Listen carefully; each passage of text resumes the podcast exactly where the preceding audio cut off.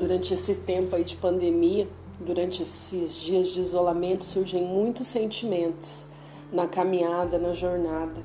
E eu gostaria de falar de alguns que eu tenho encontrado na minha caminhada. Uns eu sinto, outros as pessoas ao meu redor sentem. E de alguma forma a gente pode estar se ajudando. E hoje eu quero falar do medo, né? Esse sentimento que perturba a gente e que insiste muitas vezes em nos entristecer, em nos deixar atemorizados, principalmente com tudo que vem acontecendo aí ao redor. Mas nesse período eu tenho que confessar uma coisa. Eu me apeguei tanto ao cuidado de Deus, à palavra dele, a estar mesmo levando minhas orações e, e louvando o nome dele, chorando sim, quando o medo insiste, quer bater a porta, achar uma brechinha para entrar. Eu sou inundada por esse amor e eu percebo que eu tenho mais coisas a agradecer do que a me preocupar. E eu sei que é, o meu amor é, é, alcançado, né? As pessoas que eu amo são alcançadas. Então, é, hoje eu queria compartilhar com você algumas coisas que eu penso a respeito do medo, sabe? Porque hoje você tem que entender assim que nós é, se você hoje vence o medo, você vai estar cercado de pessoas que estão com medo de morrer que estão com medo de perder pessoas, que estão com medo de destruir coisas, de perder filhos, família, emprego, o medo que assola, o medo que deprime, o medo que faz pessoas quererem tirar suas vidas. Então você tem que procurar estar bem para que no tempo oportuno, então, você seja um canal de bênção para essas pessoas. Eu sempre entendo assim que aquilo que já te feriu um dia, aquilo que atormentou seu coração um dia, é, é usado para curar a ferida de outras pessoas. Você fica PHD no assunto. Então hoje vamos conversar um pouquinho sobre medo.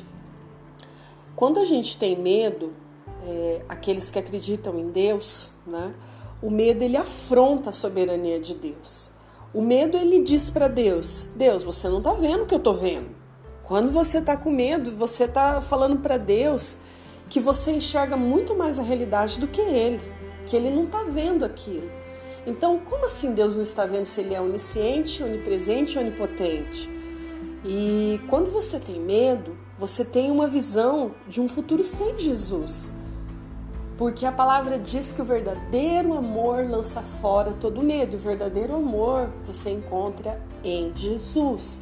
Então, você pede para o medo sair, para o verdadeiro amor entrar. Você está pedindo para Jesus entrar. Você, quando permite que o medo assole o teu coração, você está imaginando um futuro sem Jesus. Você está imaginando que Ele não cuida de você e Ele tem cuidado de nós. Essa é a palavra de Deus. O medo ele, ele nos transforma num falso profeta, porque nós ficamos a todo instante divulgando uma situação má. Nós ficamos a todo instante dizendo que aquilo vai chegar, que aquilo vai acontecer, que eu vou perder aquilo. Então nós temos é, sido é, profetas do mal, pessoas que fazem notícias ruins.